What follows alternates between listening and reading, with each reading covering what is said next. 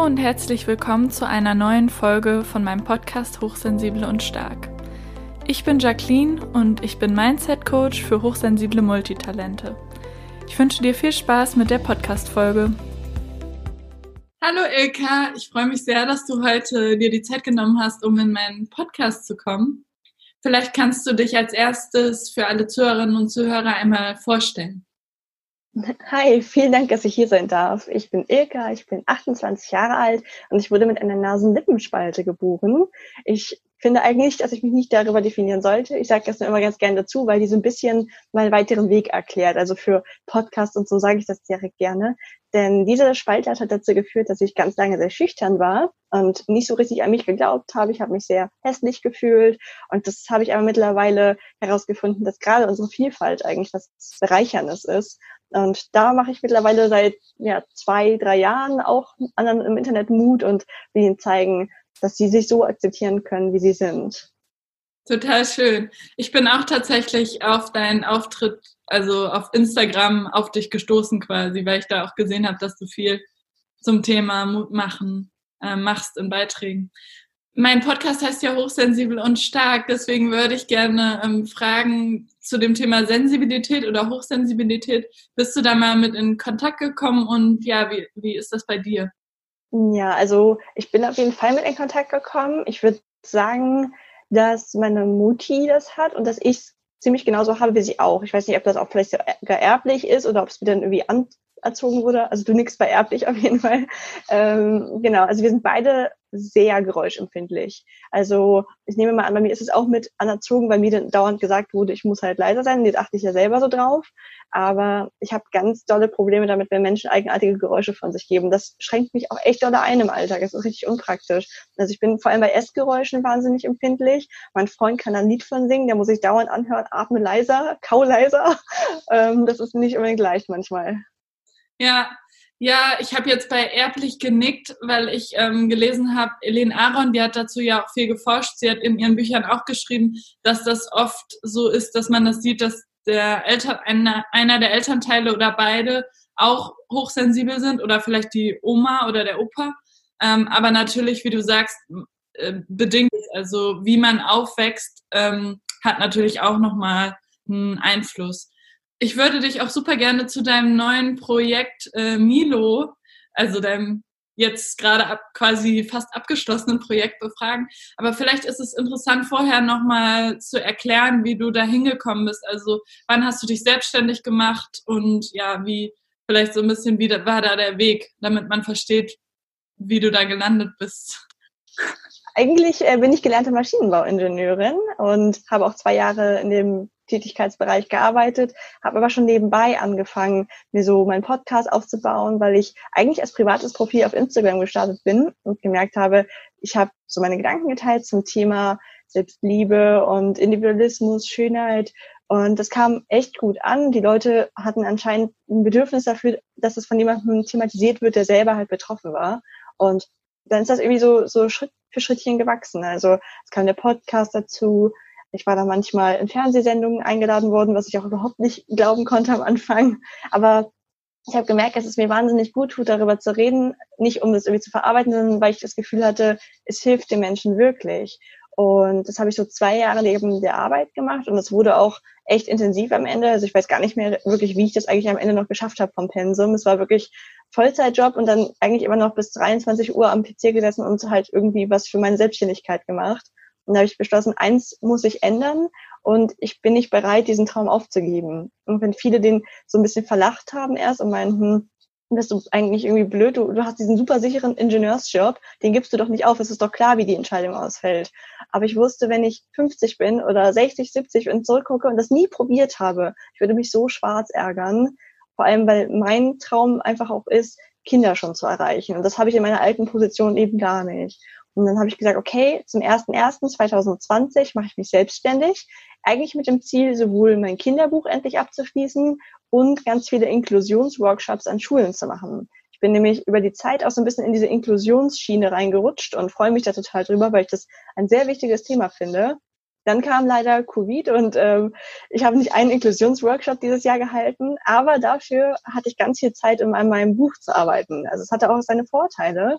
Und ich habe dann mein Bilderbuch abgeschlossen und in Crowdfunding finanziert für die, die das nicht kennen, ein Crowdfunding bedeutet, dass Leute das Buch quasi vorbestellen, die geben mir also vorher schon das Geld und damit kann ich das dann ohne Risiko realisieren. Und da war ich richtig überwältigt von dem, von dieser wahnsinnigen Unterstützung, die ich da erhalten habe. Also, wenn ich daran denke, bin ich direkt wieder gerührt. Und jetzt am 1.11. erscheint Milo tatsächlich im Handel ganz normal, weil so viele Leute mich da unterstützt haben. Ja, mega cool.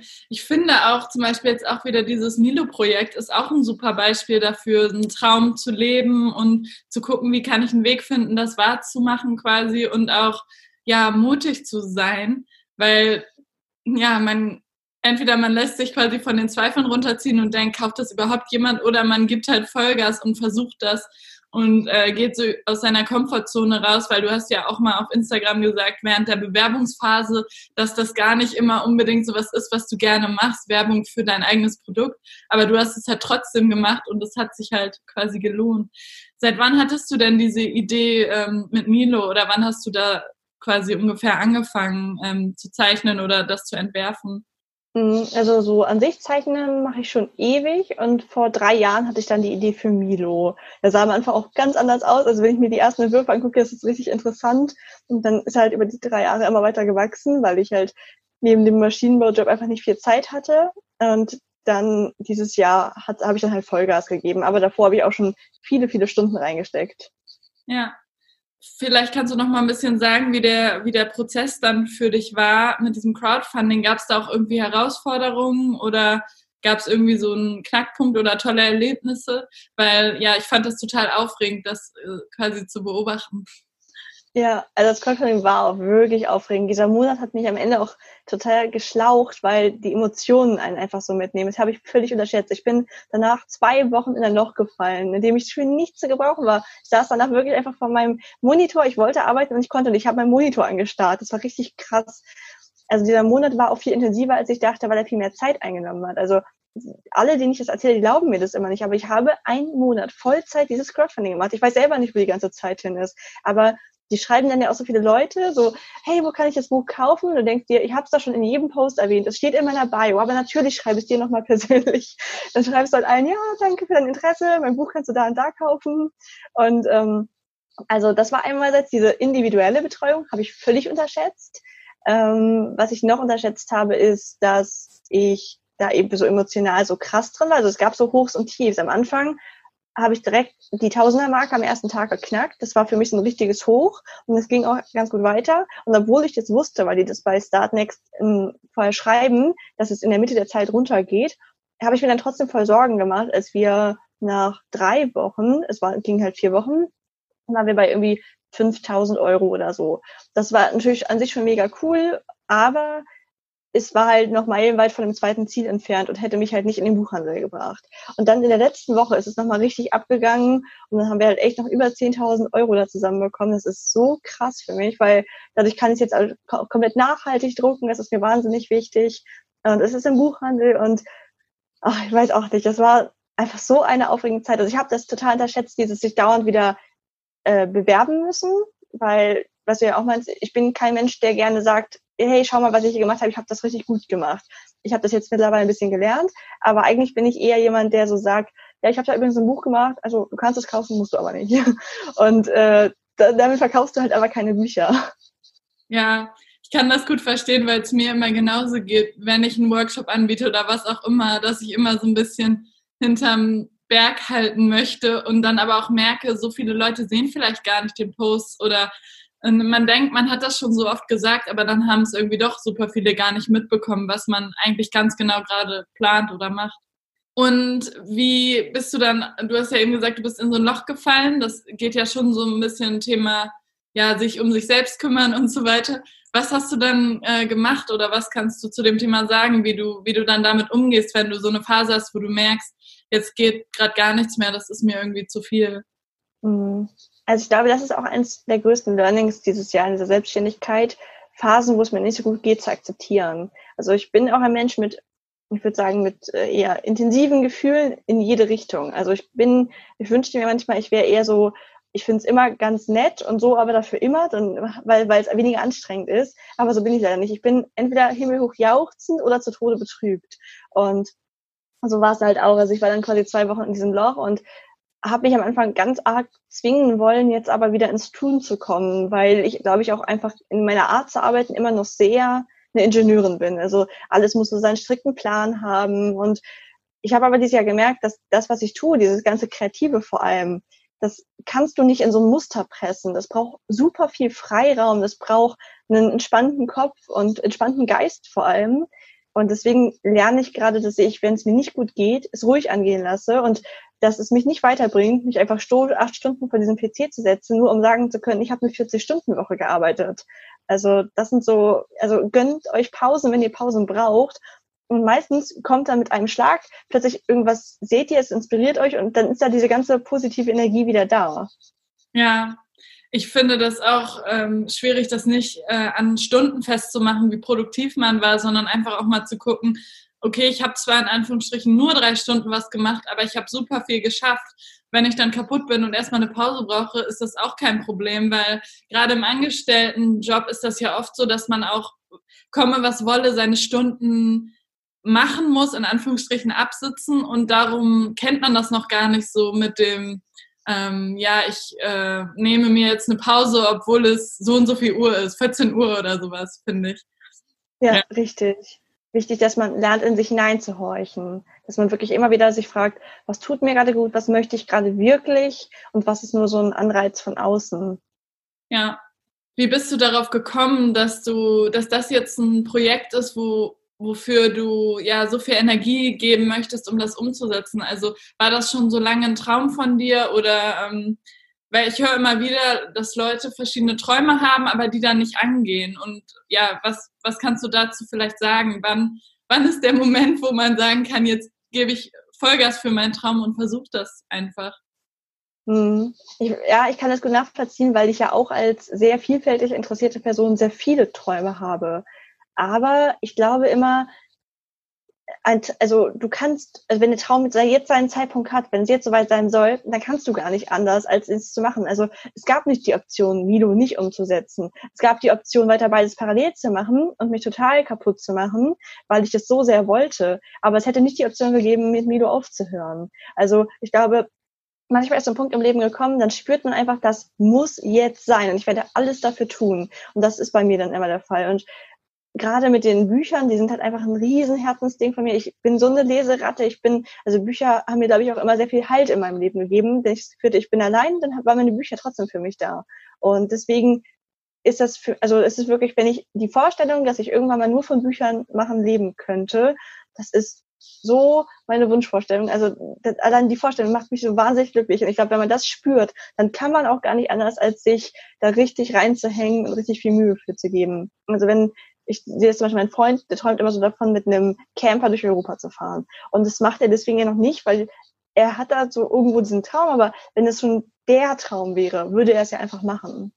Ja, ja, das stimmt, weil man dann auch genau diese Energie hat, die man braucht, um einmal loszulegen, ne? Und mhm, vielleicht genau. auch vielleicht irgendwelche Hürden auf dem Weg zu überwinden, wenn man das, wenn man das halt wirklich dolle quasi möchte. Und zu dem Thema ähm, ja jetzt weitere Bücher rausbringen oder vielleicht äh, davon leben. Ähm, du hast ja jetzt auch ein neues Buchprojekt. Wie, wie ist es dazu gekommen und ja, was, was darfst du darüber schon verraten quasi? Ja, mein neues Buchprojekt ist gerade so in den letzten Zügen tatsächlich. Also ich habe davon darüber noch nicht so viel geredet, weil es noch in dieser Phase ist, in der ich wenig verraten darf. Ähm, aber bald wird es offiziell angekündigt. Es ist eine Biografie, das darf ich verraten die habe ich im letzten Sommer, ist da ein Agent auf mich zugekommen. Also ich habe nie geplant, eine Biografie zu schreiben. Ich finde es auch wahnsinnig verrückt, mit 28 zu sagen, dass ich meine Biografie schreibe.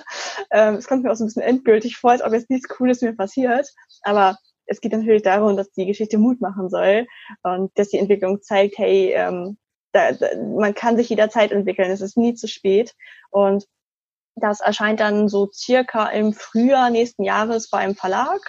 Und ich freue mich mega drauf. Das ist ein ganz krasser Prozess. Das ist ganz anders natürlich als Milo, weil es so persönlich ist. Ich habe das auch wieder super unterschätzt. Ich sitze hier einfach dauernd und, und weine auch beim Schreiben. Also nicht, weil mir so viele schreckliche Dinge passiert ist, aber über sein Leben zu schreiben ist halt schon echt bewegend und es ist halt auch nicht einfach, gerade weil das ist ja sehr textlastig, das heißt, mit der Lektorin kriege ich auch dauernd natürlich ganz viele Verbesserungsvorschläge und man muss auch total lernen, das anzunehmen und sich zu sagen, okay, sie hat recht, so wie sie es vorschlägt, ist es besser und irgendwie, also dieses Buchschreiben ist echt eine, eine Persönlichkeitsentwicklung.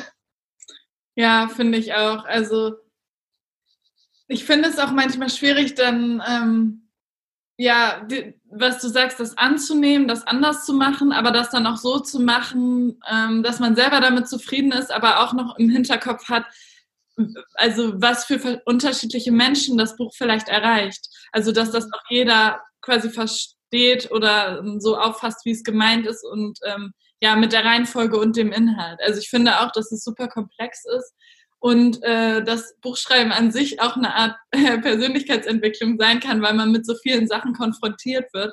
Bei dir ja noch krasser, äh, wenn du auch über dein Leben schreibst. Aber ich finde, das ist auch äh, allgemein in der Selbstständigkeit so. Ich weiß nicht, wie das jetzt für dich war, dein, dein erstes Jahr in der vollen Selbstständigkeit. Ich finde, auch da wird man manchmal sehr äh, mit seinen Gedanken oder Zweifeln oder Glaubenssätzen konfrontiert und darf da irgendwie nochmal genauer hinsehen. Also wie, wie war das jetzt für dich rückblickend? Ähm, du bist ja jetzt seit Januar dann voll selbstständig.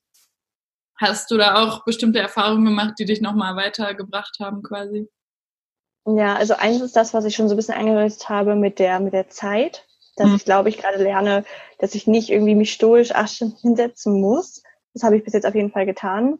Mm, und ich glaube, eine Sache, die ich auch gelernt habe, ist, so ein bisschen mehr ins, ins Vertrauen zu kommen. Also dass man auch nicht immer einen Masterplan vorher braucht. Ich habe das schon gemerkt in der Vorbereitung für dieses Jahr. Mein Freund hat immer natürlich, um mir zu helfen, so gesagt, und wie sind jetzt deine konkreten Pläne fürs nächste Jahr? Hast du schon irgendwie Auftraggeber oder so?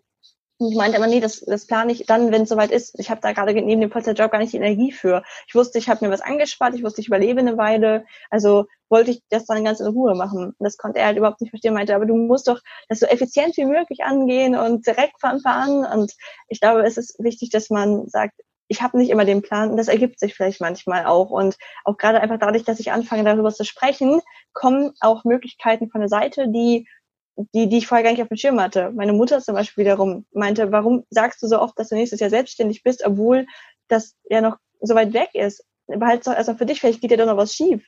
Und ich, aber wenn ich das nicht tue, dann kann auch niemand mit irgendeinem Auftrag auf mich zukommen. Oder niemand kann an mich denken, wenn er mal hört, dass diese und diese Dienstleistung gebraucht wird oder so.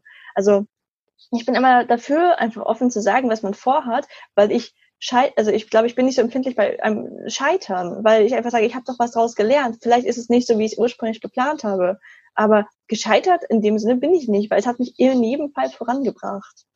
Ja, ja, das finde ich total den wichtigen ähm, Punkt, den du, den du sagst, dass man einfach Menschen davon erzählt. Und wenn du zum Beispiel dein Jahr schon total durchstrukturiert und vollgeplant hättest, würdest du ja auch gar keinen Platz mehr haben, also zeitlich in deinem Kalender für Projekte, die dann noch auf dich zukommen. Das äh, ist halt dann auch immer so ein bisschen schwierig, wenn man sich schon so äh, verplant hat. Ähm, das kenne ich auch. Und ich finde auch, manchmal fügt sich alles auch recht gut und das passt dann irgendwie. Also, ähm, dass es gerade zur richtigen Zeit man die richtige Person trifft oder wie bei dir jetzt, dass jemand auf einen zukommt.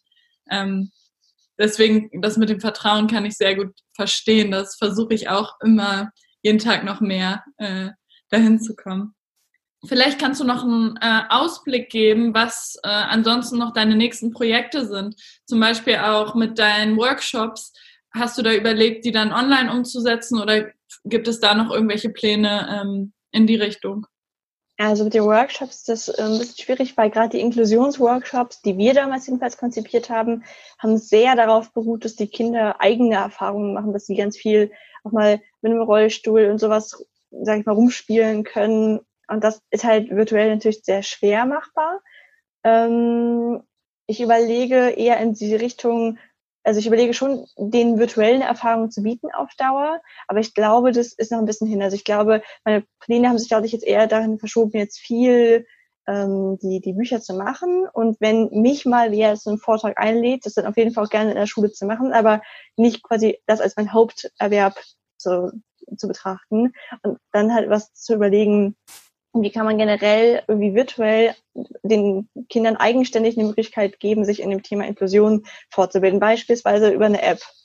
Ja, das, das finde ich auch total cool. Ja, vielleicht für alle Zuhörerinnen und Zuhörer, die jetzt Interesse haben, mehr von dir und deinen Projekten und Ideen und ja, Büchern zu erfahren.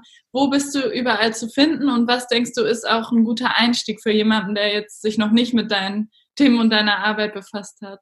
Also ich glaube, auf meiner Website kriegt man einen ganz guten Überblick. Es ist halt www.ilka-pool.de und dort verlinke ich eigentlich auch alles wenn man eher so interessiert ist an meinen wirklich aktuellen Gedanken und also schon mehr mehr von mir gebe ich auf jeden Fall auf Instagram preis. Die werden automatisch zu Facebook kopiert, da findet man mich also auch. Und mein Podcast ist natürlich auch eine gute Anlaufquelle, Anlaufstelle.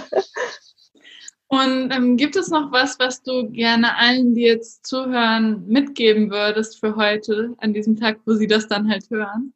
Ja, ich würde den Menschen total gerne mitgeben, dass man einfach sich mal fragen sollte, warum man so oft an sich zweifelt. Also ich befasse mich momentan viel mit dem Thema Zweifel. Und wo kommen die Zweifel her? Genügt man seinen eigenen Ansprüchen wirklich nicht? Also hat man wirklich so krasse Ansprüche an sich? Oder sind das nicht diese ganzen Dinge von außen, die in einen projiziert werden? Also Thema Glaubenssätze ist ja jetzt auch kein neues Thema, aber woher kommt das, was ich eigentlich denke? Warum habe ich diese krassen Ansprüche an mich? Und kann ich die vielleicht nicht ein bisschen abmildern, weil sie mich eigentlich gar nicht weiterbringen? Ja, das hast du schön gesagt. Ähm, ja, dann danke ich dir ganz herzlich, dass du dir heute die Zeit genommen hast für das Interview. Und ja, vielleicht bis zum nächsten Mal. Tschüss. Tschüss.